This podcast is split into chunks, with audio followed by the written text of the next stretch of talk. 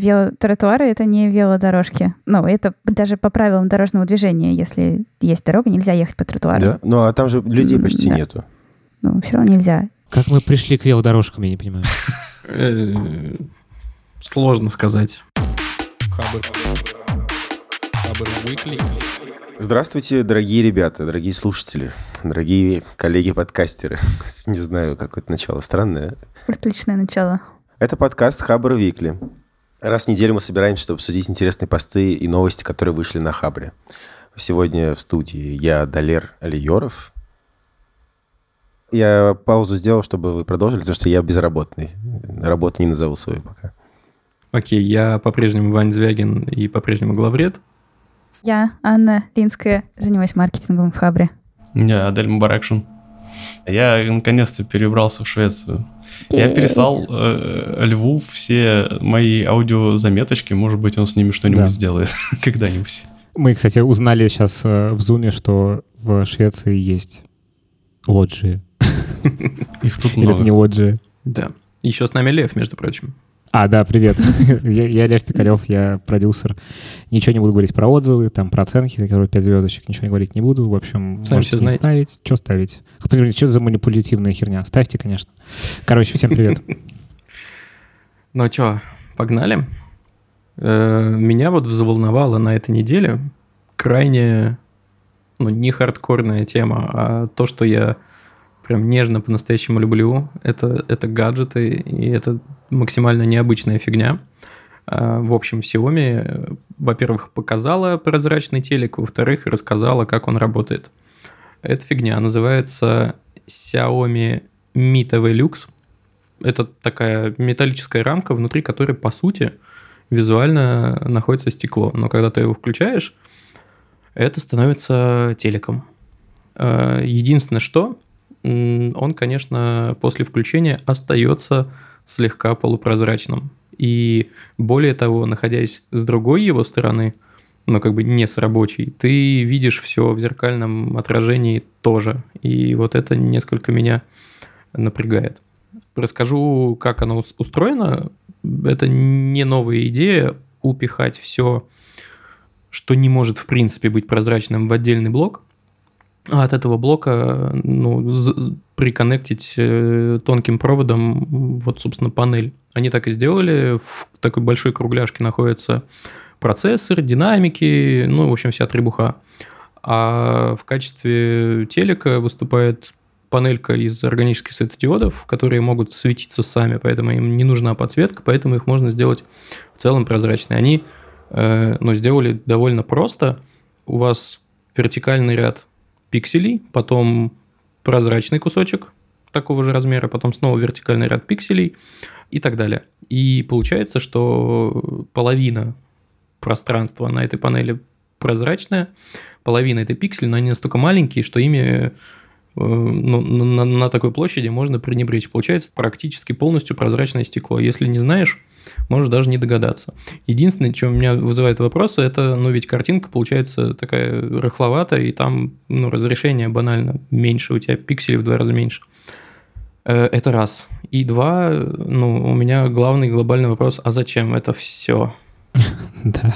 А для рекламы, как обычно. Типа, если ты не знаешь, зачем это нужно, скорее всего, для рекламы.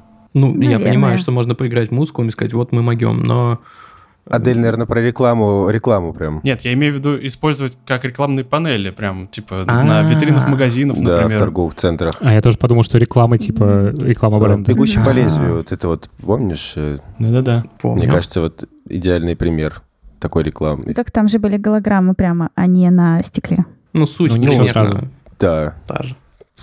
первый шаг. к Слушайте, этому я бы с будущему. радостью воткнул себе такое стекло э, вот на кухне в, в За, окно. за окно, что ли? Типа, чтобы туда Как в альфу «Назад в будущее», проецировать? да? Типа, Не, слушай, чтобы там ну, на- накладывалось всякое, не знаю, ну хотя бы погоду выводить. Пон- Понятно, что Погода, это да. очень нелепое и дорогое применение такой фигни, типа просто погоду выводить, но в принципе иметь возможность Ч- посмотреть... Челябинск там можно вывести. э, Какой-нибудь там телеграм-чатик типа чая с малиновым вареньем, я бы вообще с радостью такой пынь, включил.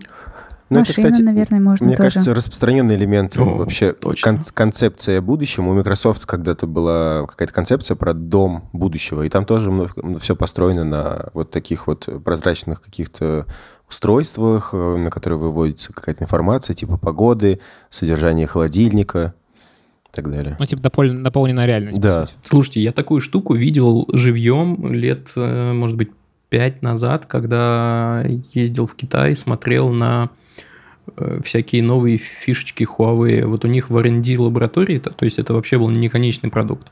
А фишка Xiaomi сейчас ну, в том, что это именно консюмерская фигня. Так вот, ну, у них тогда была проблема с тем, что ну, у тебя просто недостаточная яркость всего этого дела. Они недостаточно ярко светят. У тебя пол- получается ну, немножечко блеклая картинка. И судя по, по тем видосам, которые я видел, Xiaomi эту проблему не решили. Внимание, снова вопрос, нафига? Мне кажется, это как, э, не знаю, ну, типа, как художники, которые по-разному значит, выражают свое «я». Просто сейчас художниками стали технологические компании, которые экспериментируют, делают какие-то странные штуки. Типа, это что-то близкое к искусству уже становится. Типа, Xiaomi — это такой Сальвадор Дали, который, ну, типа, сделаем большие губы, диван. Класс. Типа, сделаем стекло, на которое что-то проецируется. Блин, ну может быть, вы, вы бы себе такую фигню хотели? Да почему нет? Но не за такие деньги. Ты забыл сказать, что это стоит 70 тысяч баксов. 70 тысяч Сколько? баксов? 70? Нет, семь, О, семь. Боже мой. А 7 тысяч? Но это все равно много. Ну, это Тут тоже 500 тысяч рублей, блин. Не, ну сам телевизор, он бессмысленно достаточно выглядит. А вот если потом уже, да, думать про стекла какие-то. Можно еще, кстати, их использовать, наверное, их можно затемнять там, например, и растемнять. Ну, в Это, смысле, кстати, когда круто. ты... Прикинь, блокаут окна у тебя есть. Пынь. Да-да-да, и всё. да. То есть ни штор А не есть же такая ничего. штука уже, мне кажется. Ну, типа... О- окна, которые затемняются, да. Да. Они не затемняются, они замутняются, я бы сказал. Они все равно продолжают пропускать свет. Это тоже, это, кстати, сделано на жидких кристаллах. Они в одном положении как бы пропускают свет, а когда на них напряжение подаешь, они поворачиваются другой стороной э, и, собственно, пе- перестают его пропускать. Вот и вся фигня. Меня опять желание про будущее поговорить, потому что у меня есть ощущение, что это... а, ну, короче, сейчас все делают всякие железки, типа там такой телевизор, секой телевизор, еще что-то, ну, типа там какой-то момент голограммы сделают какие-нибудь, которые тоже из хардверного устройства как-то э, показываются. А потом появится технология, которая там условный чип в мозг, который проецирует тебе на сетчатку что-нибудь, и это все будет не нужно. Ну, то есть это типа как э, такая гонка hardware и чего-то, чего другого. То есть одна технология просто поглотит другую. Вот. Вот это мне интересно, типа, как это будет развиваться. Хм, действительно. Типа всякие телефоны нафиг не... Ну, типа, э, я сейчас могу представить, что телефон станет для, для нас, точнее, там, для наших детей через, там, 50 лет, э, он станет для них таким же бессмысленным, как, не знаю, телефон с диском. Мгм. Слушай, да ладно 50 лет. Тут э, ходят слухи, что Apple в следующем году покажет э, Apple Glass оч- очки. И, ну, если...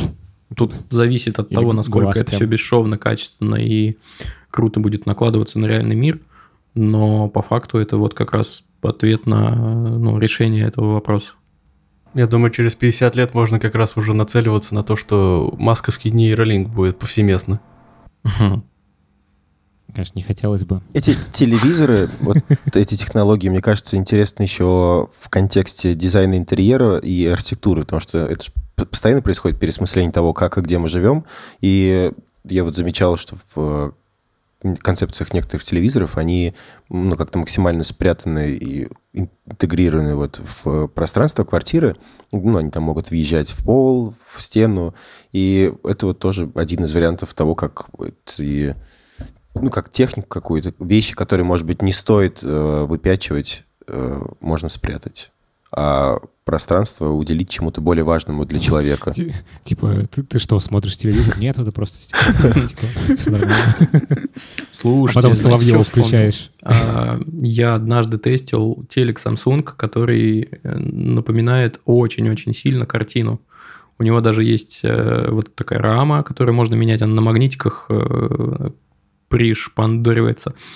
А, и, то есть там можно сделать просто черную какую-то э, аскетичную или можно более вычурную какую-то найти, там, деревянную.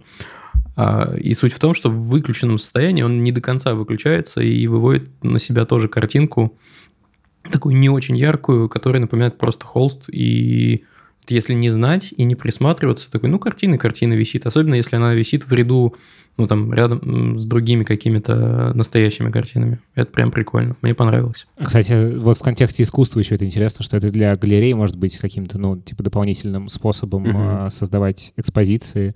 И вообще, ну, типа, мы же идем в сторону диджитализации искусства, что, типа, сейчас не обязательно это холст, масло, не знаю, ассамбляж. Это может быть, типа, что-то другое. Нет, ну так экранов вот. много, и они есть уже прямо сейчас. Ну, ну, не знаю, на любой выставке современного искусства есть какие-то, ну, видеоарты. Не, ну, я, да, я про то, что это мож, могут быть дополнительные э, средства для художников. Ну, типа, там, через стекло, какие-то проекции, типа, комбинирование mm-hmm. всего этого. Мне кажется, это может быть интересно. Mm-hmm. У студии Лебедева был концепт, кажется, или, по-моему, даже реальный дизайн навигационной такой штуки, в которой у тебя есть э, в общем, у тебя есть пространство какой-то, город, условно, там, э, собор Василия Блаженного, а вот на этом навигационном стенде есть отметки э, с точками и с названием э, архитектурных объектов. Тебе нужно положением своей головы совместить, в общем, название этих объектов с этой точкой, и ты с помощью этого сможешь увидеть, в каком месте находится объект, и сможешь прочитать о нем что-то. Мне кажется, вот э, тоже можно было бы как-то подружить вот с этим навигационным приемом такие экраны. Например, ты, не знаю, едешь в экскурсионном автобусе, и у тебя на экране проецируется информация о местах, в которые ты проезжаешь.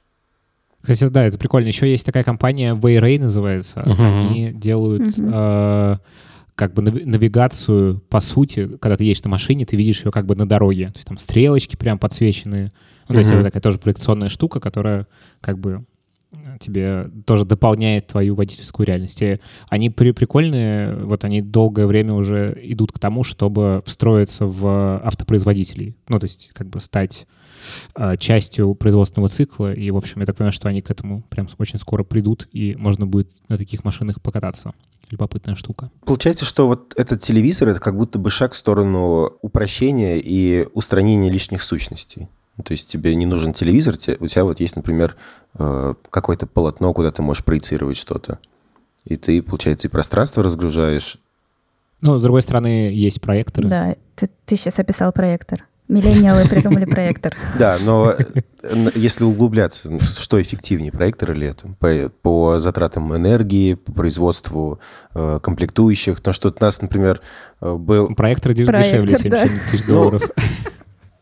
Нет, ну, может быть, дешевле, а комплектующий к этому. Вот, например, у проекторов очень дорогие лампы. Вот у нас в Хабре висел проектор, и там сгорела у него лампа. Лампа стоит каких-то безумных, безумных десятки тысяч, и ее можно заказать только в Чехии. Ну, мы из Чехии ее везли. Ну, у нас э, поехал э, коллега наш туда просто отдыхать и заодно купил, потому что в России не было. Ну, то есть вот ну, могут быть я такие думаю, что ситуации. проблема с ну, с таким телеком будет ровно такая же. Прикинь, у тебя, ты можешь хотя бы лампу заменить, а в телеке тебе придется ну, менять всю панель вообще, Телек. потому что она слишком сложная. А, а, а коты? Да-да-да. А коты? Или если поцарапаешь как-то его случайно, то что, как это, что делать? Ну, да, короче, тут большой вопрос. Далер показывает... Э, как, за, как я... Зашкурить. Зашкурить, да, или как я э, прозрачным белым маркером закрашиваю этот э, участок. Ой, это же, знаете, там, наверное, какие-нибудь бабушки и дедушки, типа вот мы, например, там состаримся и будем, короче, к внукам приходить и вот этот телевизор протирать, типа, тряпочкой. Они такие, типа, бабуля, ты что делаешь? И салфетки да, да, такие резные. Круженые такие, да-да. Что у вас за телевизор? Даже салфетку положить некуда. И, и пульт в пакетике точно. Блин, кстати, Xiaomi меня вообще пугает. Я недавно, значит, попал под таргетированную рекламу Алиэкспресса, и там Xiaomi, они делают, блин, все вообще на свете. У всего этого, что они делают, есть Wi-Fi. И мне кажется, что это все в итоге, как мой один мой друг говорит, свяжется в одну сеть и нас убьет. Потому что там, например, есть шапка для того, чтобы волосы росли лучше. Что круто, у них дизайн у всего классный. Xiaomi. При том, при ну, всем, да. э, ну, это ведь не у Xiaomi. Xiaomi просто как бы угу. всасывает Покупает, в себя ну, другие это... компании, и получается, что ну, дизайн Он как будто бы от разных команд дизайнеров, но при этом он по-прежнему такой... Там, видимо, какие-то, гайдлайны. Ли? узнаваемый, да. Ну вот, господи, я открыл сейчас Алиэкспресс, тут, значит, есть спортивная обувь к Xiaomi, мини-капсульный зонт к Xiaomi, Фен.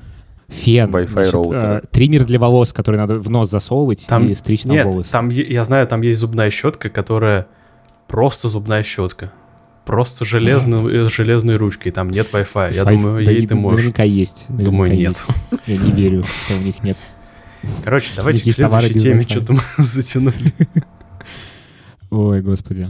Шапка для роста волос, ну это безумие какое-то. Проверить надо, работает он или нет. Телек? 40 тысяч стоит. Нет, шапка для роста волос. А. 40 тысяч. В общем, мне было непонятно в начале, а потом вдруг стало понятно, зачем нужен такой телевизор. То есть я для себя нашел э, причины существования этой технологии. Классно. Э, Победили для мой, мой личный итог нашего обсуждения. Следующая новость э, моя. Называется статья «Проект часов Уизли с демонстрацией местоположения членов семьи». Это переводная статья о том, как э, э, автор сделал себе дома такие же часы, какие были в Гарри Поттере. Там э, у, в семье Уизли были такие волшебные часы у них дома стояли, которые показывали стрелками, где кто находится сейчас, каждый член семейства, где находится там дома, на работе, идет э, домой, там что-то такое, квидич или в смертельной опасности. И э, автор говорит, что вот у меня жена, она рыжая, и у нее есть дети, поэтому я решил сделать ей такие же часы. А еще она большая фанатка Гарри Поттера.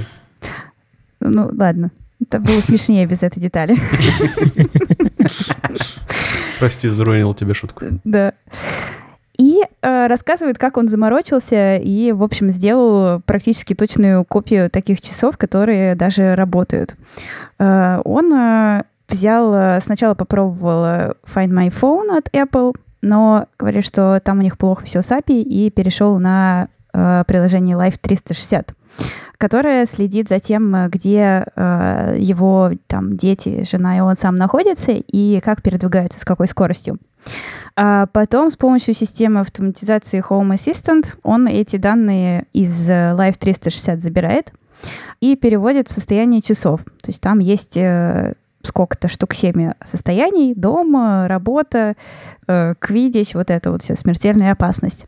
И в часах э, э, стоит Raspberry Pi, который эти стрелки двигает. В общем, у него было два, две части его квеста. Одна вот такая техническая, чтобы все это собрать и придумать, как все это соединить.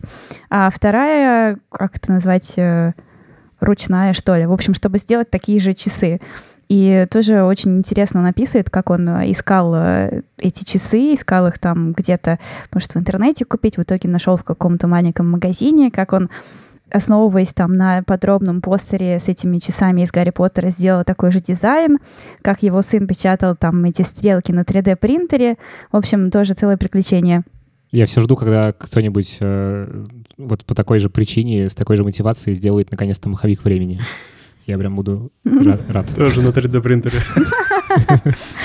И Да. Xiaomi сделать, Да. первое. Кстати говоря, вот это я когда читала, я думала о том, что, блин, можно же действительно из Гарри Поттера любую какой-то э, гаджет э, взять и сделать его сейчас там с помощью технологий. Не знаю, летающую метлу можно. В общем, все что угодно. А ты Газеты говоришь... вот э, эти на иинке, Да, помните, газеты, которые там газеты. двигались? мгм. Боюсь, что нельзя. Да, но вот маховик времени не получится. Газет- Нет, а почему газету нельзя? нельзя? Вот берешь стеклянный вот этот вот э, телевизор и выводишь туда газету, и она двигается. А еще же есть же у нас вот этот как Ну. сгибающий те- телефон такой, который тонкий такой Да и их сгибается. много уже. Вот, Чернила вполне себе газета получится. Отлично. Короче, получилось у него все. Он э, подарил это жене, жена была рада, и теперь у них прямо стоит, э, стоят такие часы. И отключила GPS у себя, да? В телефоне. А, кстати, а, а он сделал уже, да, что в смертельной опасности? А вот там э, про это не написано, и да, мне тоже интересно, как э, определять, э, что... Там, Тревожную кнопку можно сделать в телефоне, например. Ну, типа, да, наверное. Не, я подумал, что, типа, было бы прикольно, если бы она по пульсу определяла, что, типа, что-то происходит О, очень плохое, кстати. типа, стресс. Так может хорошее типа, что-то происходить. Пульс не обязательно. Но пускай Ну да. Ну, или по кардиограмме, например, как на этих Apple Watch. Ну, кстати, в Apple Watch, по-моему, есть уже такая штука, да? Определяет Да-да-да, по- там замута в том, что если ты в состоянии покоя, то есть, типа, они понимают, что ты сидишь или лежишь, и у тебя внезапно подскакивает пульс, или, наоборот, падает больше, чем Мгм. на, ну, сколько-то, они такие, вероятно, тебе плохо. И вот. Ну да. Или если ты, например, диабетик, и у тебя резко упал уровень сахара в крови. Они не могут, кажется, это определять. А как сахар-то определить? А там есть какие-то, ну, они не очень точные. Сахар, по-моему, только по крови можно. Не, ну, есть же помпы, может быть, к ней можно подключить. Да, они, кстати, подключаются э, по, по этому самому BLE. Э, Плюс Вот. есть еще штука, когда они определяют, этот, по-моему, для старых людей подходит, э, когда ты внезапно упал, ну, типа шел-шел, и они определяют резкое падение. А, ну, э, это по акселерометру? Да, да, да. Или как? Ну, там по какому-то сочетанию факторов, но в целом, да. Мгм. Ну, короче, да, волшебство. Мгм. Да, и мне очень понравилось, что там он э, написал о том, что любая достаточно продвинутая интеграция интернет-вещей неотличима от волшебства. Потому что, правда, так и получается. И э, я, когда читала, вспомнила про э, Гарри Поттера и методы рационального мышления. Э, читали вы? Ли? Мы уже обсуждали, знаю. кажется, но, по-моему, я так и не прочитал. Ну, в смысле, не по-моему, я так и не прочитал. И, подкасте обсуждали? Мне кажется, нет. Да-да-да, было, Было, было, было. было. В подкасте обсуждали. А, Я тоже, по-моему, не прочитал с того времени, но какие-то я цитаты видел. А ты прочитал, или? Как обычно, начал, но не закончил. Слушайте, ну, да, офигенная книжка, почитайте, дочитайте, она, правда, очень крутая. И она как раз, ну, я про нее вспомнила, потому что там, ну, примерно что было бы с Гарри Поттером, если бы он э, обладал, в общем, Рациональное всеми знаниями, ну, рациональным мышлением, да. В общем, если бы... То есть мы, когда читаем книжку, он мыслит там немножко, ну, там, по- по-детски, не всегда логично, и там все-таки действуют законы художественного произведения, и как- какие-то детали там внешнего мира реального, они умалчиваются, типа того, что у нас там есть, не знаю, оружие, например, и, и что будет, если просто взять и застрелить там Волан-де-Морта? Что? А ну, Вы же видели, да, эту гифку, где подрисовали вместо палочек пистолеты? Да, прекрасно. Нет.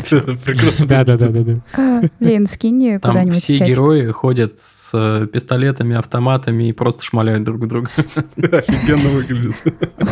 Во-во. Ну, короче, вот в Гарри Поттерах и методах рационального мышления тоже про это есть, и про оружие. И интересно, ну, если сюда добавить еще как бы технологии, ну, действительно можно, мне кажется, можно там победить, например, волшебное да, зло с помощью того инструментария, который есть, типа, в нашем мире, например. В общем, прочитайте книжку, она классная. Следующую новость принес я. Это не новость, это статья на Хабре. Она называется Mozilla. Это прекрасная IT-компания, которую мы теряем. И, ну, как бы главная мысль статьи заключается в том, что Mozilla потихоньку банкротится как-то. Ну, и вообще сворачивает производство. Они э, провели две волны сокращений, из-за которой э, распустили команду, которая занималась защитой от угроз, она сократила издержки на инструменты для разработчиков. Она урезала команду серого, который работал над браузерным движком на базе Rust. И она уволила всех сотрудников из команды а, Mozilla Development Network. И все эти изменения абсолютно нелогичны с точки зрения всего комьюнити разработчиков, потому что, ну, не будем скрывать, Mozilla, э, ну, Firefox, вернее, он популярен именно среди разработчиков. Так уж как-то А почему, повелось. кстати, так вышло? У них были самые развитые инструменты разработчиков. Как будто бы Они они, урезают те фичи, с помощью которых они и отстраивались от всех остальных. Да, так и выглядят. Они зач... Ну, то есть, а вот этот Mozilla Development Network, это была огромная и невероятно... Ну, она сейчас есть на самом деле. Это огромная, невероятно подробная база данных про вообще технологии интернета. И, типа, многие, наверное, с ней, разработчики, веб-разработчики, с, с ней имели дело. Зачем урезать инструменты для разработчиков? Это совершенно никому не понятно. Это отличный это вообще инструментарий, который выгодно выделяет Firefox на фоне других браузеров. А не очень понятно, ну, типа, почему это надо назвать браузером, а не сделать какую-то отдельную сущность именно вот с инструментами для разработчиков и как-то переориентировать бизнес. Потому что сейчас выглядит, что это все очень нерыночно. Эти инструменты Поэтому... напрямую привязаны к браузеру, их нельзя отделить. Ну, условно, это может быть какая-то IDE-шка, которая э, все это умеет и имеет функцию браузера. Ну, то есть я имею в виду как упаковка некая, бизнес-упаковка, которую ты продаешь. Маркетинг, да, Аня? Думаю, здесь есть проблема в том, что ну, им тяжело будет их как-то приспособить, эти инструменты, для работы с другими браузерами. Ну, в общем, это большая проблема. Сейчас выходит такая ситуация, складывается, что ну, популярность браузера прям стремительно растет, о, фу, простите, падает количество пользовательской базы прям на глазах рушится. И сейчас главные средства для выживания Mozilla получает из-за контракта с Google. По этому контракту они допускают, ну как бы по умолчанию предоставляют доступ э, к поисковой системе Google в своем браузере. А Google ему в ответ э, каждый год выплачивает по 400 примерно миллионов долларов – но из-за того, что база пользователей очень сильно падает, они как-то все уже задумываются о том, что невыгодно это становится. Ну, это звучит э, очень временно. Ну, то есть вот это, типа, получение денег от Гугла звучит как очень временное решение и зависит только от доли рынка Гугла в итоге. Да, и э, проблема в том, что Mozilla, ну, немногие не просто понимают важность этой корпорации. Так а вот в чем важность? Вот я тоже не понимаю. Скажем так, все самые передовые сейчас веб-технологии, которые у нас используются, это там WebAssembly, HTML5, они были созданы при непосредственном участии Mozilla. То есть вот, например, тот факт, что мы сумели, скажем так, успешно отказаться от флеша повсеместного, это практически целиком лежит на плечах Mozilla. Ну, разумеется, там еще участвовала Opera и Apple – их разработке в э, языке, ну, как бы в движке WebAssembly, он прям, они, скажем так, открывают новые горизонты среди веб-разработчиков. А их самый популярный, наверное, сейчас и самый многообещающий продукт — Rust. Это язык программирования, который до сих пор уже не первый год э, находится в рейтингах самых любимых разработчиками. Он не самый популярный, но он все, больше всего всем нравится. Mm автор говорил вот, что... Приводил пример, что когда Netscape э, канул в лету, из которого потом родился Firefox, он после себя оставил JavaScript. И вот Mozilla как раз после себя может оставить язык Rust, который когда-нибудь может стать как JavaScript. Но мне кажется, в плане конкуренции еще Mozilla важна, потому что, во-первых, у нее свой собственный движок, и она, ну, абсолютно как бы некоммерческая в плане того, что они не торгуют данными, они очень заботятся о безопасности, конфиденциальности, и, в общем, за этим пристально следят. Ну и выступают, ну, они главные, мне кажется, фронтмены, в общем, вот этого движения за конфиденциальность в интернете. Это их идеология, типа. Выходит, вот что уже и не главное. Э, нет, они, а, когда они объявили об увольнении, они вроде сказали, что они продолжат вот упор делать на безопасность и на конфиденциальность. Но просто будут развивать еще сторонние какие-то сервисы, типа VPN, Pocket, и искать новые источники дохода. В общем, как-то гибче быть, экспериментировать и партнериться со всеми. Просто не очень понятно. Ну, то есть, как бы, да, они много чего сделали, но, как бы, в любом случае же это рынок, и он, ну, как бы, рулится не тем, что ты когда-то сделал и получил, ну, как бы, такой вот заслуженный, заслуженный разработчик браузера Советского Союза. Это же рынок ну, рулит. И, ну, да. они вроде продолжают делать. Но другой вопрос, если у тебя будет только Google условно, нормально ли это? И если Нет, у тебя будет совершенно... точно не будет только Google, там огромное количество других э, игроков. И в этой статье, кстати, есть очень крутой график, который показывает, как по годам э, менялась популярность, и как э, там сначала был выше всех Internet Explorer, и Chrome был в самом низу, и сейчас они поменялись. И, кстати... Мне нравится, что у Nokia всегда все было плохо по этому графику. Да. Контракт с Google вот 18 числа, короче, пару дней назад э, продлили до 2023 года. Вот этот текущий контракт, который у них был, э, он был до конца 2020. И там ну, были как раз вопросы о том, продлят или не продлят. И вот в итоге они объявили, что продлили еще на три года. То есть еще три года точно будут деньги и будут жить. Блин, вообще удивительно по этому графику вообще какое распространение хрома. Просто безумное. Ну, то есть, типа, 15% все остальное, кроме хрома. Даже меньше. 14. И здесь совсем нет информации о таких браузерах, как, например, там Brave, Vivaldi. Ну, я думаю, они еще хуже, чем у Nokia даже. У меня даже в голове Да. нет этой информации. Просто это не только же про браузер, это еще про технологию. Они же все сделаны на одном движке. И, и, э, насколько... Я э, помню какие-то статьи просто на Хабре, не могу точно конкретику назвать, но там вот как раз обсуждались эти проблемы того, что некоторые вещи делаются очень долго, а некоторые делаются как-то странно. Очень, конечно, абстрактно у меня сейчас описание статьи. Но там главная Но- проблема в том, что, извини, я перебью, все это долго делается, потому что есть вот этот вот стандарт W3C, за который все топят. И там почему-то катастрофически медленно вносятся какие-то правки. Там такой, видимо, очень упористый комитет, который это все одобряет. Прямо они тормозят весь прогресс. Но мне кажется, это довольно логично, потому что они должны быть таким, знаешь, оплотом ну, чего-то, что наверняка работает. В, это, в этом их задача. Вот я как тестировщик могу пожаловаться на это, потому что когда я работал в Хабре и тестировал в э, сайт и через браузер, это прям было большой проблемой, потому что э, инструменты для тестирования веб-сайтов, они очень сильно полагаются на эти стандарты W3C. И проблема в том, что многие фичи, которые просто спасали бы ну, подобным э, тестировщикам жизнь, они находятся в, в предложениях уже несколько лет.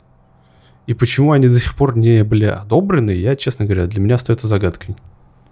Такая боль, простите. Мы тебе сочувствуем. Мне кажется, тут еще дело в том, что ну, есть какая-то массовая аудитория большая, да, и вот этот график, например, в статье, он показывает именно ну, ну, про ма- массовую аудиторию и доли рынка. То есть там Chrome явно захватывает там всех, и тот же Safari тоже хорошо держится. Но у продукта не обязательно должна быть ориентация на массовую аудиторию, и э, Mozilla тоже, она м, вполне может стать именно чем-то локальным. То есть вот по графику тоже видно, что она на самом деле сейчас закрепилась, ну, на каких-то там, да, сколько там, 2%, 3%, до 5%, короче, но дальше не падает, и, может быть, просто нужно переориенти- переориентироваться на то, что они там, э, что их аудитория — это чисто там, не знаю, ну, только разработчики. Они же сами этого как будто бы не понимают. Зачем было увольнять сотрудников из таких критически важных отделов? Я думаю, что это единственное, что, ну, в смысле, что они больше неоткуда было увольнять. Ну, то есть нужно было уволить, и вот они частично поувольняли. Просто, мне кажется, просто вариантов не было. Все равно нелогично. Я считаю, может быть, тогда нас было как бы какие-то перестановки совершить в стратегии, скорее. И, может быть, менеджеров побольше уволить.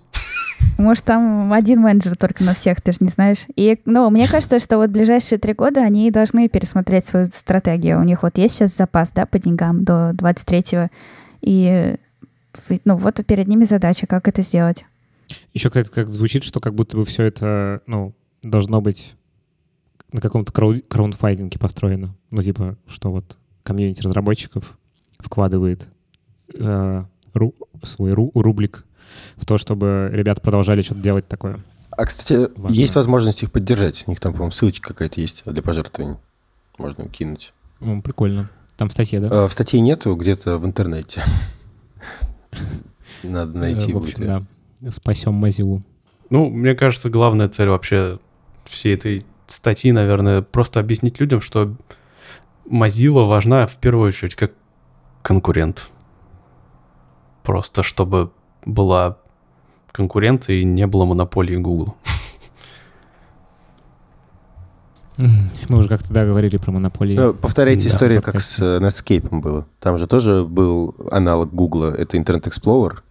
Вот. Но Internet Explorer потом тоже канул в лету. Может быть, и Google та же ситуация, ну, та же участь ждет. Э, В какой-то момент, может быть, из-за отсутствия вот этой конкуренции он не сможет, раз- Его победит он не сможет развиваться, да, его какой-то другой браузер победит, и потом снова этот виток начнется. Ладно. Было бы прикольно, если Моргенштерн сделал свой браузер, и он бы всех победил.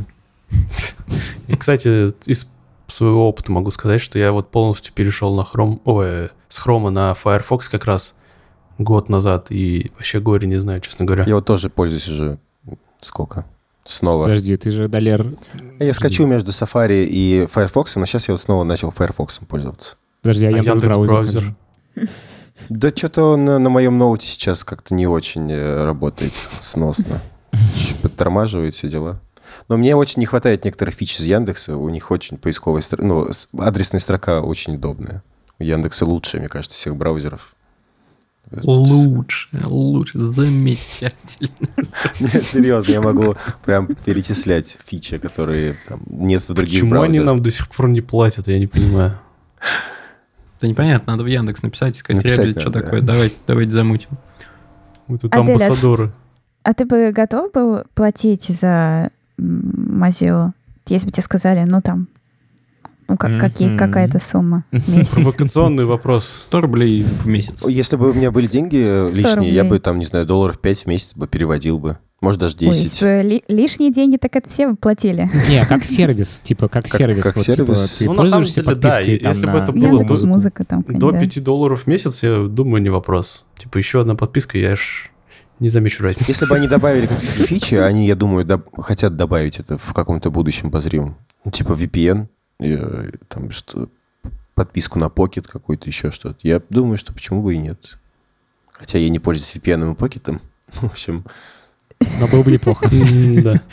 Типа как классическое э, пользовательское интервью. Вы бы купили эту штуку? Конечно. Дайте мне ее. 10 из 10. А потом, да, потом никто ничего не покупает. ключ смогли напечатать по звуку, который он издает при попадании в замок. Сейчас я попробую объяснить. И мы все такие, что? Да, из, из разряда киберпанк уже здесь. Да нет, это довольно логичная статья. Ну, Ну, смысле, логичная И принцип, штука. да, логичный. Но, тем не менее, Я- удивительно. Давай, Ну, Далер, давай объясняй. Краткое изложение.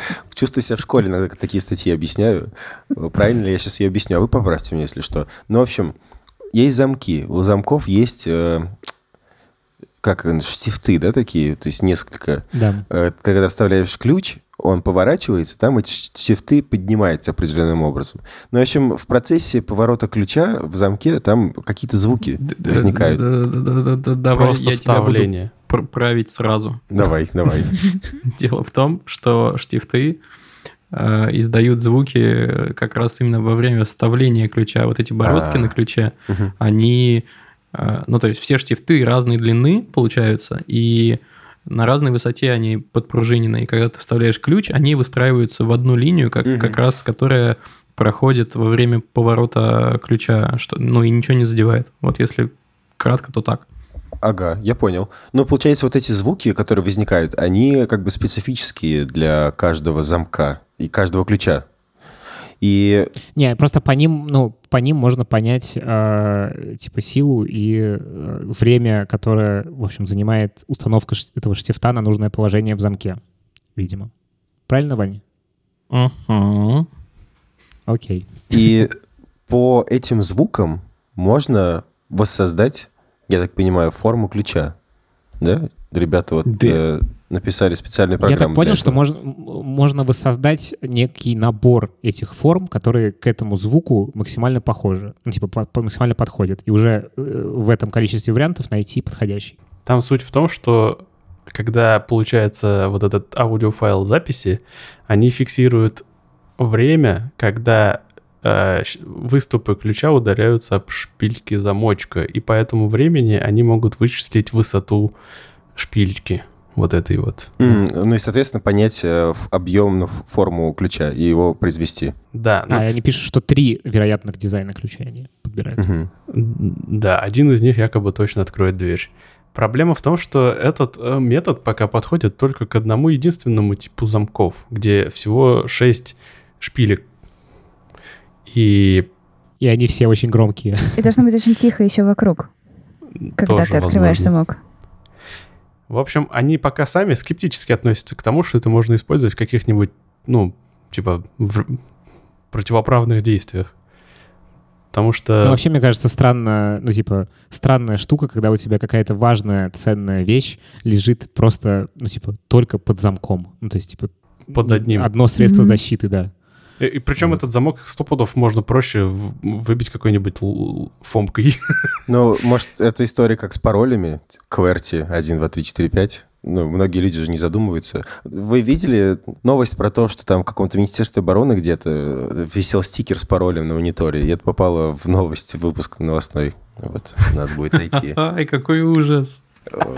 Блин, Блин, не, ну так не нельзя, обманул ли я вас? Сейчас я, я запишу себе. Это настолько абсурдно, что я легко в это поверю. Вот, ну, кстати, смотрите, это же не российские ребята исследовали некоторые тип замков. Да, соответственно, в России такой номер не пройдет, потому что обычно зам- замков минимум два, и они какие-то зубодробительные. Вот если посмотреть на там, мой нижний замок, то там такой ключ, что я вообще не понимаю, как там устроено. Там не просто шпильки и штифты, а, там какие-то шарики, судя по всему, туда втыкаются. Я ну, какие-то странные формы поверхность на ключе. Вот я, кстати, у меня есть история как раз с этим связанная. Я реально заметил, что в России очень мудреные замки пипец по сравнению со Швецией. Потому что, когда мы поставились вопросом, типа, как мы попадем в нашу квартиру, когда мы только прилетим, мы задали этот вопрос. Которая еще не ваша. Да, да, да. э, который, э, в общем, как мы получим ключи? Во-первых, нам сказали, что просто дверь будет открыта. Мы уже удивились. Типа ключи будут внутри. Во-вторых, когда мы увидели эти замки, честно говоря, что-то мы тоже обалдели. Сама дверь, конечно, железная и надежная, но там замки из разряда, да я... да у Распечатан меня, на 3D типа, принтере, да? Да у меня сарай, типа, на более надежном замке на даче от- закрывается.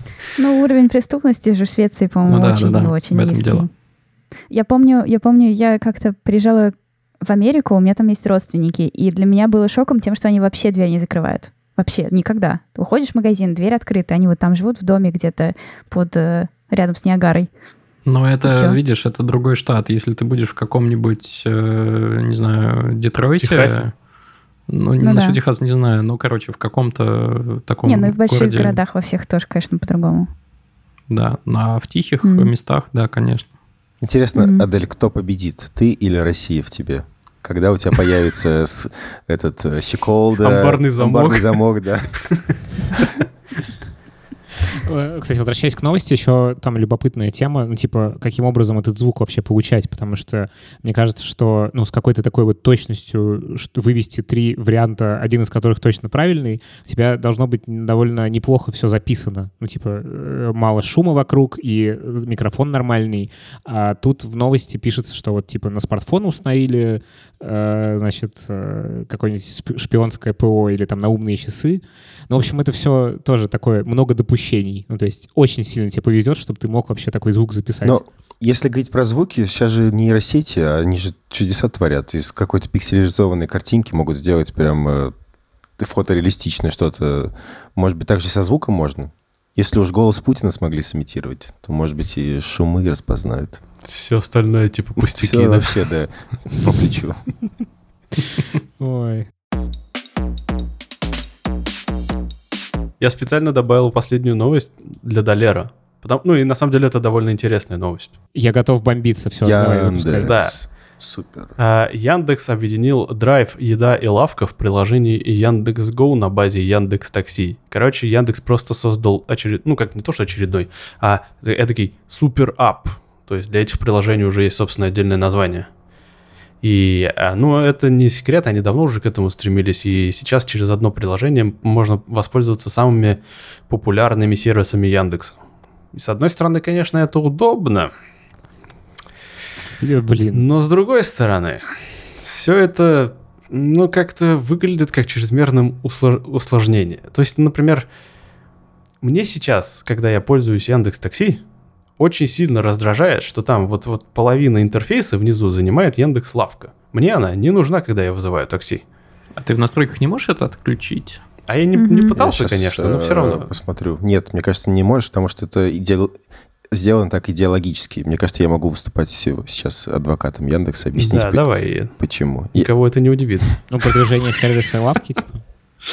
Блин, ну сейчас все же упоролись по суперприложениям. Там тот же Тиньков э, очень Да. хочет. э, и Так, всё такое. settings... э, Нет, нельзя. Посмотрелись нельзя. на, на, на Вичат и э, делают свои по Ну, подъездам суперапы. Как я понимаю, зачем они объединили все вокруг, ну, в одно приложение? Потому что сценарий использования ты решаешь какие-то свои городские задачи. То есть Яндекс Такси, курьерская доставка, еда, про- продукты.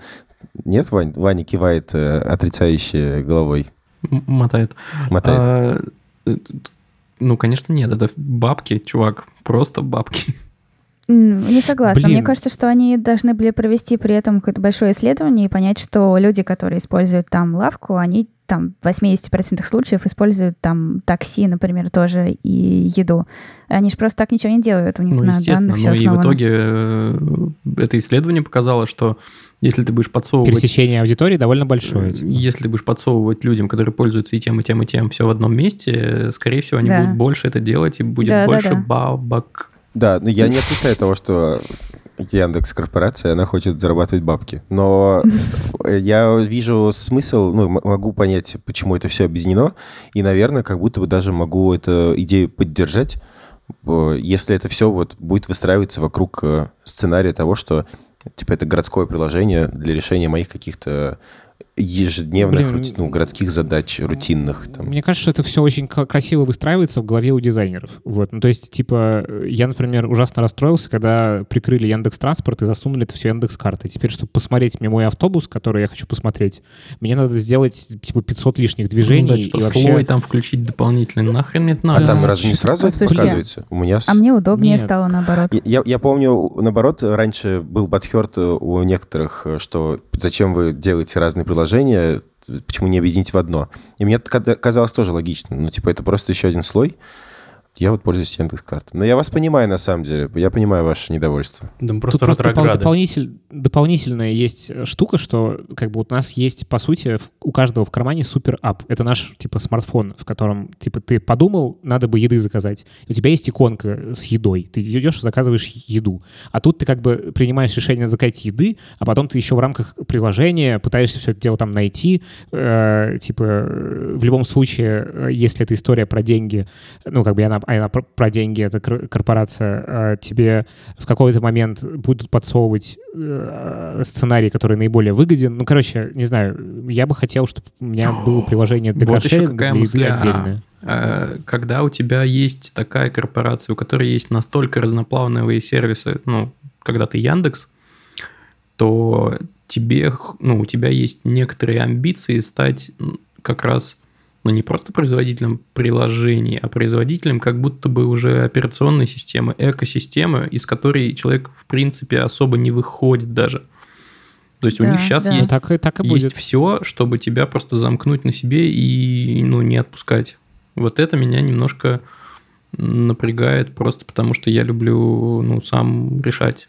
С другой стороны, я их совершенно понимаю, и, ну, там, я бы Не, тоже если бы я был корпорацией, я бы тоже самое да, это делал. Ну, конечно, есть, типа, понятно. Да. тут, ну, Меня во, во всей этой истории смущает только то, что ну, как бы при помощи этого суперапа Яндексу просто намного легче станет собирать о тебе большую кучу разноплановой информации и составлять о тебе досье. в том числе профайлинг, да, он есть, от этого никуда не денешься. Ну да, да, тут ни- ничего с этим не поделаешь. Можно просто не пользоваться этим, если совсем там расстраивает. Мгм. Блин, а мне вот Ходить в магазин, что это вы удумали? Пешком, не лавку то есть заказывать? пятерочкой я пользуюсь. Очень удобно. Это не реклама. Признание в любви. Э, Мне вот что-то неудобно Яндекс.Картами пользоваться. Я все время, когда что-нибудь ищу... Не знаю, ва- вам, кстати, какие... нравятся Яндекс.Карты? Ага. Мне, например, не нравится, Я что не я, короче, что сейчас Ну, а Там, дальше сейчас чтобы понятно. посмотреть панораму, тебе надо все время нажимать на слой. То есть у тебя как бы Мгм. не сохран... Ты один раз посмотрел панораму, и тебе... Ты не... Ну, как бы она у тебя просто слой исчезает. Тебе надо опять идти в настройки, включать этот слой. Мгм. Ну, короче, как-то это все сделано странно. Какой сценарий панорамы? Зачем вообще смотреть панораму? Посмотреть, где квартира, в каком районе, который я снимать хочу, Ну да. например. Я вот сейчас квартиру искал как Мгм. раз, вот это мне было очень полезно. Ну и просто ностальгические задачи. У меня почему-то большие когнитивные нагрузки возникают, когда я пользуюсь картами. и особенно Яндексом, когда маршруты строю. Мне интересно, не превратились ли по сложности использования карты в телефоне на карты обычные? Потому что ими же тоже достаточно сложно пользоваться, мне кажется. Мгм. Да, атлас дорог. Не, ну совершенно России. точно не превратились, потому что... Не ну, превращаются ли? Вот. до тех пор, пока ты можешь либо голосом, либо на клавиатуре на- набрать адрес, и оно тебе покажет точку, нет, совершенно точно, потому что вспомни Atlas. Ты Да, ищешь в перечне, потом нету. находишь там э, А4 на такой-то странице и открываешь страницу, Мгм. потом смотришь на этот нужный квадрат, на нужном квадрате у тебя еще маркера Жесть. нет, где это. Короче, это дичь. Ну, короче, мы, мы конечно, зажрались, это правда. Вот. Но, но, с другой стороны, я как постоянный пользователь Яндекс Навигатора, я ужасно бомблюсь каждый раз, когда приложение обновляется и все кнопки в других местах. Потому что дизайнеры решили провести эксперимент. Ну или там продукты. Ну, Я прям, ну типа, мне больно от этого. Ну так они же как бы опять же основываются на больших данных, и скорее всего типа 80% людей от этого не больно, а приятно. А тебе больно, Но- и ты ну, идешь в сад. Ты уникален. Э, Да, и вот это мне как раз, я как бывший продукт, вот это мне очень не нравится, потому что это все как бы про общее, а не про частное. Хоть бы оставили И, кнопку э, «Верните, как было». Ну, э, или так, ну или вообще э, в моей картине мира, и так должно, мне кажется, все в какой-то момент э, таким стать, что э, у тебя будет очень персонализированно под тебя на основе твоих данных собираться твое приложение. И вот это классный Мгм. путь, который помогает когнитивные настройки снижать и э, зарабатывать больше денег. Это, Ну, кстати, с, с точки крутая зрения ч- человека, а с точки зрения бизнеса это может быть невыгодно, потому что это может быть там слишком долго, дорого поддерживать или еще что-то. Ну, это Ну вот правда, я да, в- но- верю и вижу как будто бы движение бизнеса в сторону человека. Мне Ну, даже сейчас вот с этим Нет? суперапом я, э, Яндекс пользуется специальными алгоритмами, чтобы на базе твоих, твоих привычек предлагать тебе наиболее подходящие услуги из этого суперапа. Ты Ну, очень хотите недовольным ли- тоном это сейчас сказал. Конечно, я ненавижу вот эти вот все умные анализы. Дайте мне полный контроль самостоятельно, пожалуйста. Ой, Ад- Адель, было бы, было бы интересно обзор сервисов городских э, Швеции, Стокгольма провести. Как вообще там? Ни с- одного не знаю, кроме Google Maps. В сравнении с Москвой, как, как там сервис? Такси, заказ еды, медицина, О. все вот это. вот. Слушай, все... Я пользовался... Да. Кстати, я пользовался... Похуже э, чуть-чуть. Опять забавная история. Мы когда приехали, мы воспользовались Uber, чтобы доехать с, с нашими чемоданами до квартиры. А, Приехал... Ну, во-первых, здесь очень дорогие машины в такси. Это меня удивило. Мы приехали на Мерседесе какого-то высокого класса, а водителем был белорус. Вау. Прикольно. Ого. Блин, на самом деле, ну, в Москве очень развито все. Ну, типа, Вот безумно все эти развито. новые сервисы, и то, с какой скоростью внедряется новое, и там забывается старое, это, конечно, Да. Европе только Сидим, снилось. сидим тут жалуемся Да. на Мгм. суперапы. М- Москва, Москва это мека, да, мне кажется. Да, и- идеальный ап картографический, как минимум для Москвы, кстати, для Стокгольма, по-моему, тоже там есть, э, ну, короче, там есть Стокгольм, он называется City Mapper, и для пешеходных маршрутов это просто охренительно. Он Это Mail.ru или что? это? Нет, это отдельная фигня, насколько я понимаю. Там учитывается все, учитывается, ну, с какой стороны ты подойдешь, например, к метро, э, они тебе сразу говорят, в какой там, э, в какую часть поезда садиться, с учетом того, ну, то есть так делают многие, многие приложения, в том числе у Яндекса, но они как будто разрознены, а там все это собрано как-то так вместе, что маршрут получается прям охренительный, и они не, не- не дают тебе глупые маршруты, когда тебе ну, пешком тут перейти дорогу, а они тебя ведут там какими-то кругалями адовыми. Такого там в принципе нет. Короче, City Mapper супер топ. И я еще могу рассказать про другой сервис. А, ну, очевидно, Швеция — это Европа, и здесь очень много велосипедистов. В общем, для велосипедистов есть такой э, сервис, называется Коммут. Ну, типа как от слова комьют, да. Мгм. Ну, э, в общем, тут э, суть этого сервиса в том, что ты можешь указать, на каком типе велосипеда ты будешь передвигаться, и какую нагрузку ты хочешь испытать. И Вау. выбрать, собственно, две точки, он проложит тебе маршрут с учетом поверхности, на которой ты будешь ехать. О, Прикольно. это круто. Мгм. Хочу такое в Москве. Ну, Так что да. у нас не очень велоинфраструктура развита, мне кажется.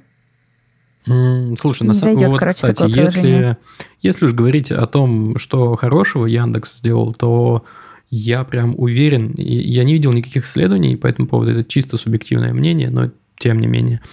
Ребята из доставки как будто бы легитимизировали велосипед как средство передвижения. Ну, то есть, когда ты видишь на улицах много ребят на велосипедах, ты думаешь, блин, а что, вот у меня стоит велик, что я на нем не езжу? И начинаешь ездить.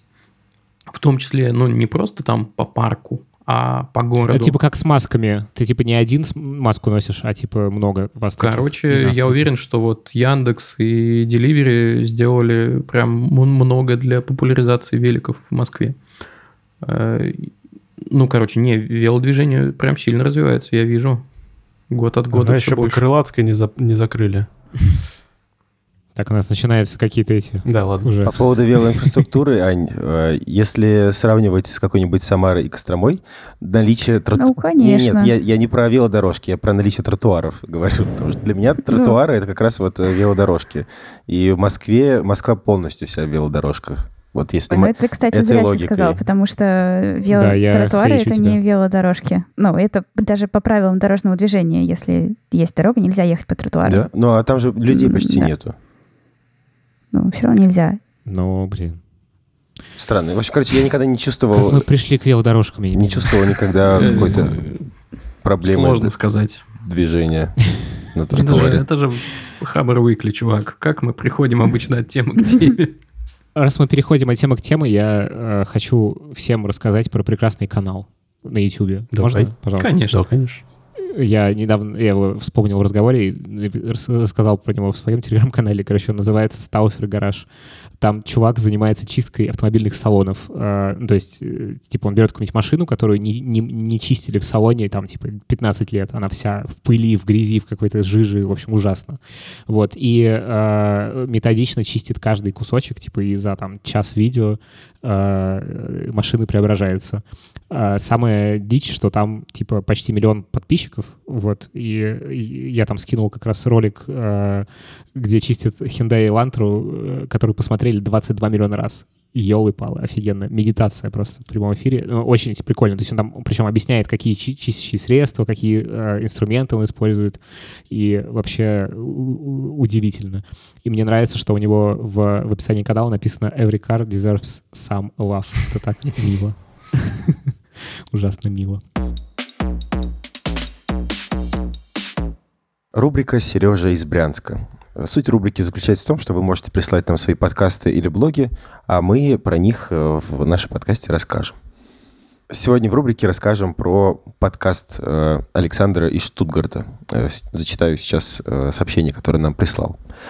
Меня зовут Александр, я разработчик. Вот уже полтора года я живу и работаю в Германии. Пару месяцев назад абсолютно случайно узнал, что мой одноклассник тоже живет здесь. Он врач и живет на другом конце страны. На волне пандемии у него и у хоум-офиса у меня родился подкаст. «Вас подкаст». В нем мы рассуждаем о переезде, жизни и быте в Германии, обсуждаем местные новости. За 20 выпусков успели обсудить самые разные темы от аренды жилья до пива, от мусора до особенностей местного менталитета. Мы всегда готовы ответить на любые вопросы, связанные с переездом, поиском работы и жизнью здесь. Недавно записали большой выпуск в формате круглого стола о том, какие пять основных советов мы бы дали айтишнику, который хочет переехать в Германию. Я послушал пару выпусков, мне э, очень понравилось, вот советую. Есть у них э, телеграм-канал, можно писать авторам. В общем, рекомендую. Да, э, чтобы попасть в рубрику Сережа из Брянска, пишите. Да. Куда писать? В чат? Пишите в чат, пишите в... Нет, лучше пишите на почту или боту подкаст. Хабр подкаст Вот. бот. Все это есть в описании. Рубрика «Ответ на вопросы».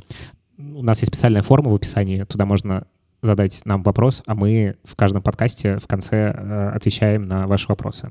Вот, присылайте их, э, будет интересно ответить и порассуждать на вопросы, которые вы нам пришлете. Э, Дмитрий нам прислал вопрос. Всем привет. Уже больше 10 лет читаю Хабр. 12 лет, ничего себе. И слежу за тем, что происходит в мире IT. Сам я не айтишник по профессии, а инженер-конструктор с интересами в области IT. Хочется задать весьма провокационный вопрос. Есть личное мнение, что мир IT живет совсем по другим законам. Поиск и устройство на работу, работа, ответственность за результат, сами бизнес-процессы, уровень ЗП, ну и даже просто какое-то другое отношение к IT-специалистам внутри не IT-компании. Нежные, нежное, что ли. А, почти все устроено по-другому. Не скрою, что иногда хочется сравнить IT с младшим братом, которому все прощается и или позволяется.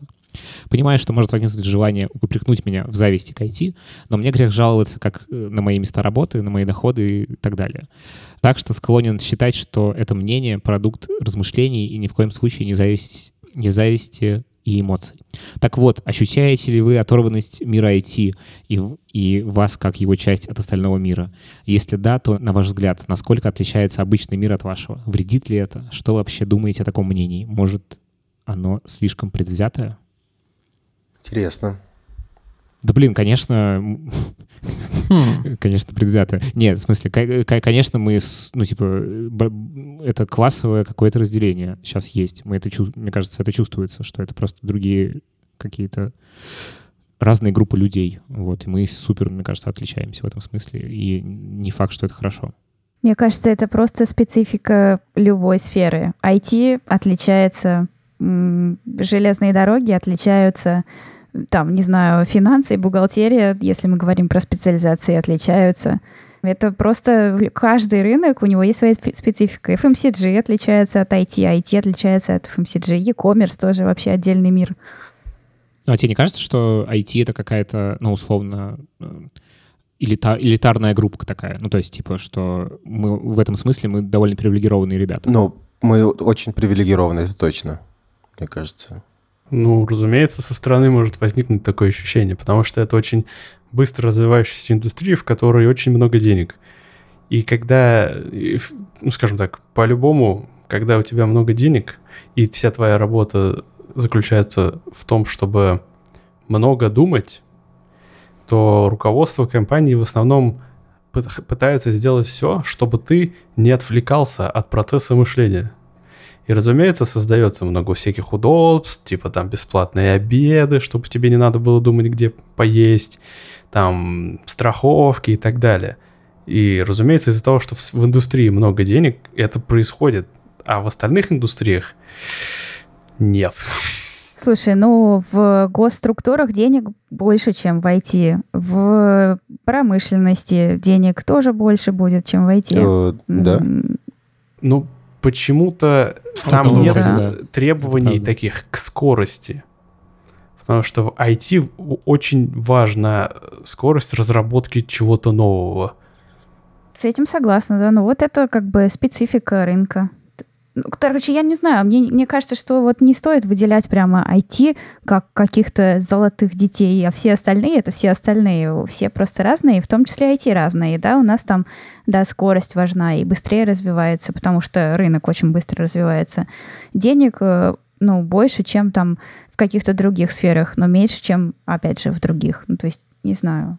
Мне кажется, это что напоминает какую-то золотую лихорадку во многом. Ну, то есть, что типа все ищут этих единорогов, то, что называется в стартап-среде, компании, которые очень сильно стрельнут в каком-то ближайшем или не очень ближайшем будущем. И что это как в этом смысле перегрето как бы ожиданиями, что вот сейчас найдется что-то, новая нефть, условно.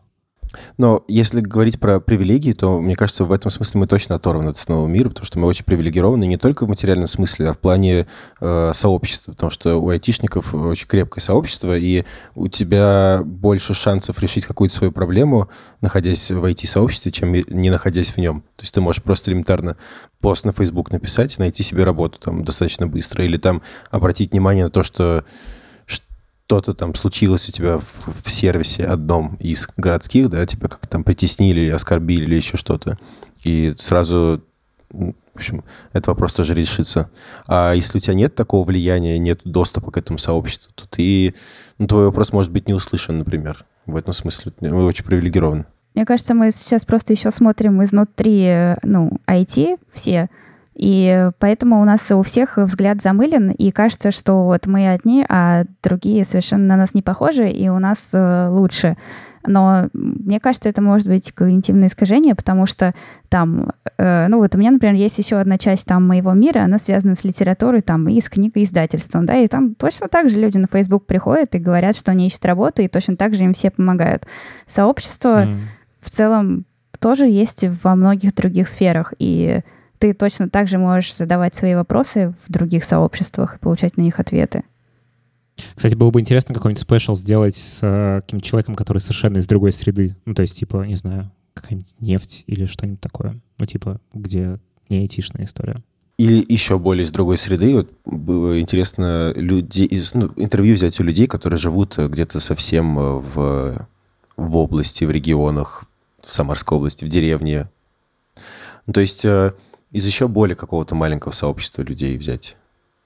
Мне кажется, что сейчас мы действительно у нас есть некоторое когнитивное искажение, и мы говорим во многом даже не про IT, а про большие города, в которых так или иначе это IT сосредоточено. И mm-hmm. вот, наверное, дело в этом больше, чем именно в сфере. Ну, то есть в большом городе все по-другому во всех сферах так, мне кажется. Это правда, да. Это правда. Еще, кстати, на самом деле, мне кажется, э, постепенно IT во многие другие области приходит. То есть, например, в аграрную э, сейчас история с диджитализацией э, фермерства, она очень крутая в плане, что, ну, это тоже становится IT в итоге. И, видимо, это движение будет во многих других областях, потому что везде будут нужны программные продукты, везде нужно будет улучшение процессов, и, как Далер правильно сказал, в общем, скорость, на самом деле, э, ну, многие, как бы, сугубо офлайн ребята э, очень, как бы, смотрят на IT как раз вот на эту часть IT, где куча людей занимаются процессами и тем, как делать быстрее, проверять гипотезы, ошибаться и, типа, увеличивать капитализацию. Ну, то есть, как бы... На, насчет аграрных технологий у нас на, на, там на Хабре как раз вышла статья mm-hmm. про то, как э, чуваки автоматизировали э, уборку сбор. кукурузы. Да, да, да. И, честно говоря, очень круто. Да, это ребята из Cognitive да? Technology, которые делали в том числе автономный трамвай в Москве, и вот это все. И видите, у них такая область применения есть. Они там какие-то миллионы людям экономят просто за счет того, что оптимизируют все. Ну, то есть можно предположить, что, в общем, на самом деле IT просто будет во всех сферах постепенно увеличиваться, и все станут из IT в какой-то момент. Да, могу подтвердить, что так есть уже сейчас. Я просто когда-то, когда в карьере работал, эм, готовился к выступлению, и там как раз вот про это и было. То, что все компании становятся сейчас IT-компаниями, потому что везде автоматизация начинает применяться.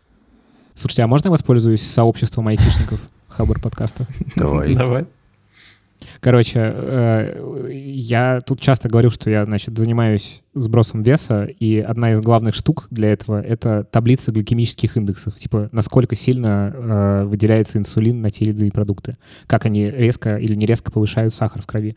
И я задолбался. Я, короче, мечтаю о каком-то приложении или сайте, куда ты просто вбиваешь название продукта, и тебе показывается циферка. Потому что сейчас, если ты вбиваешь это в Яндексе или там в Гугле, то э, иногда тебе показывается какой-нибудь виджет, где типа циферка пишется, но чаще всего тебе показывается какая-то супер SEO статья с какими-то непроверенными данными, где написано, что свекла а, — это прекрасный продукт, который в древние Я могу прямо сейчас и здесь ответить на этот вопрос. Короче, я хочу разработчика, который поможет мне это сделать. Да просто заходи на сайт colorizator.ru, и там все есть. Нет, это не все не, не, не так. Мы уже, у меня есть даже уже дизайнер, который на добровольных началах uh-huh. хочет сделать такую штуку именно под конкретный гликемический индекс. Вот, поэтому okay. если кто-нибудь из разработчиков хочет присоединиться к нашей прекрасной команде э, альтруистов, присоединяйтесь, буду рад. Э, можно написать мне в Телеграм. Но я сейчас пойду смотреть на сайт Колонизатор. Как? Колоризатор. Колоризатор. Колонизатор 5. Колонизатор. Новая игра Сидомейра. Нет, там, там тоже какие-то, блин, статьи. Нет, Нет, ты набери там свекла, и у тебя будет табличка. Свекла — это травянистое растение. А табличку ты видишь? Нет. Известная Со всей БЖУ, индексами и прочими фигнями. Нет? Ничего не вижу. Может быть, на тот сайт? Мне вот Может быть, неважно. SEO статьи больше всего забавляет, когда ты ищешь ответ на вопрос, рабочий ли день 12 июня, например. И там вот целая статья про то, что 12 июня, то, и в конце потом маленькое предложение такое, не работаем. Нет. Типа это день шахматиста. Да. У меня такое бывает, когда я ищу, типа, как правильно там писать, забываю, типа, не-не, там с чем-нибудь. И то же самое, огромная статья, и в конце что-то пишут. Надеюсь, в будущем эта часть интернета... Интернет очистится. Не, на самом деле уже, уже, сейчас уже SEO-оптимизированные тексты, и сейчас это не вот эти тексты, а те, которые по смыслу подходят. То есть, Мгм. типа, вставлять ключевики, например, вот это вот все делать их нечитабельными, это уже не, ну, не, не считается поисковиками как адекватный запрос в статье. Позвольте вас прервать. У вас поток мысли ушел очень далеко уже. Извини- Извините, пожалуйста. Давайте, может быть, еще один вопрос тогда. Марат из Уфы нам пишет. Здравствуйте, меня зовут Марат, я из Уфы. Я закончил 11 класс и собираюсь поступать в университет по направлению IT. Какие три книги сильнее всего повлияли на вас, и вы посоветовали бы их прочесть? Э, Какой сложный вопрос. Я предлагаю э, сначала Аделю ответить, потому что он единственный тут Ага. IT, айтишник. А он именно про айтишные, думаете, Мне да? кажется, он про Но тут написано по направлению IT. Не, я не собираюсь говорить именно про айтишные. Ну, Наверное, одну назову. Давайте просто каждый по одной скажет. Да, один супер. А он же три просил. Но будет пять книг всего. Ну, то есть, типа... Одну вообще сложно выбрать тогда. И Я уже выбрал. Первое, Я что в тоже. голову пришло. Прям точно. И то, что я Ну, посоветовал. давайте бы. так- Мы Тогда- просто с, мы с Далером просто одну книгу читали. Давайте тогда вы, а я пока еще подумаю. Психбольница в руках пациента. Очень советую почитать эту книгу. Про интерфейсы. да. Она, Это а, Купер, да? кажется, да, но она не совсем про интерфейс, она больше про, про подход к разработке вообще про- программ, про то, что нужно в первую очередь думать про человека, а не про машину. И он как раз проводит там ретроспективу того, как раньше делались программы, они в первую очередь э, заботились, конечно, о себе, то есть э, перекладывали ответственность за свои, э, за свои сбои, за свою нелогичность на человека, и человек мучился, а это неправильно. И, в общем, она очень прид- придает уверенности Блин, мне сразу хотелось две книжки сказать, потому что я вторую еще вспомнил, но я про одну скажу. Когда я работ- работал в IT, я очень вперся книгой «Цель» Голдрата.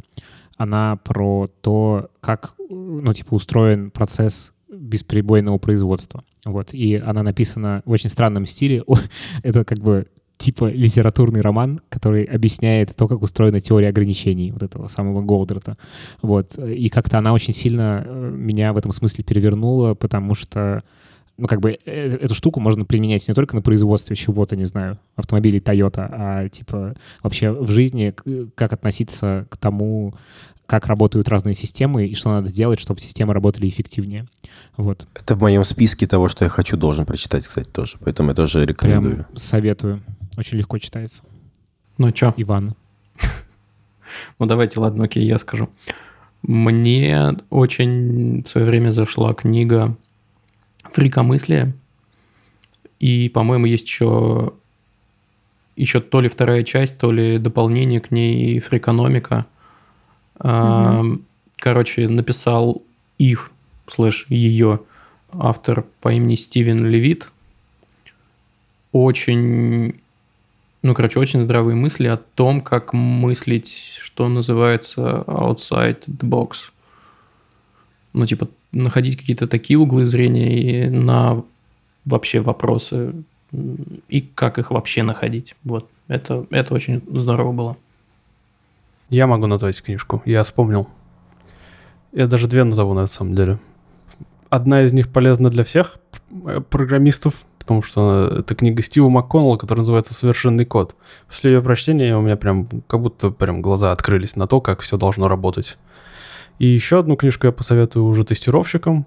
А, Ну, про нее, наверное, тоже все слышали. Она называется «Как тестируют в Google». И Google давно уже знал, ну, типа, они давно уже выработали процессы того, как все должно проверяться. И, честно говоря, ну, много чего полезного можно оттуда почерпнуть. Все у меня. Ну, я, короче, сейчас, конечно, выступлю, потому что все такие научпоп, научпоп. Э, Вот, э, ну, у меня точно не научпоп, и вообще мне сейчас в голове столько всего перебралось, и было очень сложно что-то выбрать. Э, Ну, наверное, я бы назвала Сартра и «Тошноту» и пьесу «За закрытыми дверями». И в моих каких-то подростковых годах это мне очень сильно как-то меня поменяло, вообще весь э, экзистенциализм и Сартер особенно, и тошнота особенно. И помогла мне прожить вообще тяжелые периоды подростковых лет. И я бы советовала почитать всем, не только подросткам. Спасибо, Аня, что сбалансировала наши эти менеджерские штучки с прибабахами. Вы знаете, у меня вообще нету, кстати, такого, что научпоп прям сильно на меня повлиял. Я не знаю, я э, вообще большинство научпоп, которые я читаю, он мне кажется средненьким, ну, среднячком, и там много воды. А есть какие-то прям топовые книжки, но все равно они не меняют прям сознание, не знаю. То есть я что-то новое, может быть, узнаю, какие-то идеи себе забираю. Но вот так, чтобы прям вот повлияло, мне кажется, что на такое способна только художественная литература. Но это, конечно, очень громкое заявление, ну, и категоричное, но не знаю. Ну и я готов от себя порекомендовать, почитайте рассказы Роберта Шекли. Они прям вот мои любимые. Это художественная литература уже. Закончили с вопросами? Да. Отлично, тогда давайте перейдем к моей любимой рубрике. Давай. Могли бы обсудить, но не обсудили. Первая статья. Подробные инструкции по изготовлению сплит клавиатуры на основе ATmega 32U4, аналог Iris Giran своими руками. Ну, так как я большой фанат клавиатуры и их эргономичности, очень интересно, как чувак просто на коленке буквально там проводами пересоединял клавиши друг с другом и написал самостоятельно к ним драйвер. И выглядит это все очень круто. Ладно, Разработка инструмента командной строки сравнения Go и Rust. Чувак создал инструмент для отслеживания хэштегов в Твиттере и написал их на двух языках и сравнивает их.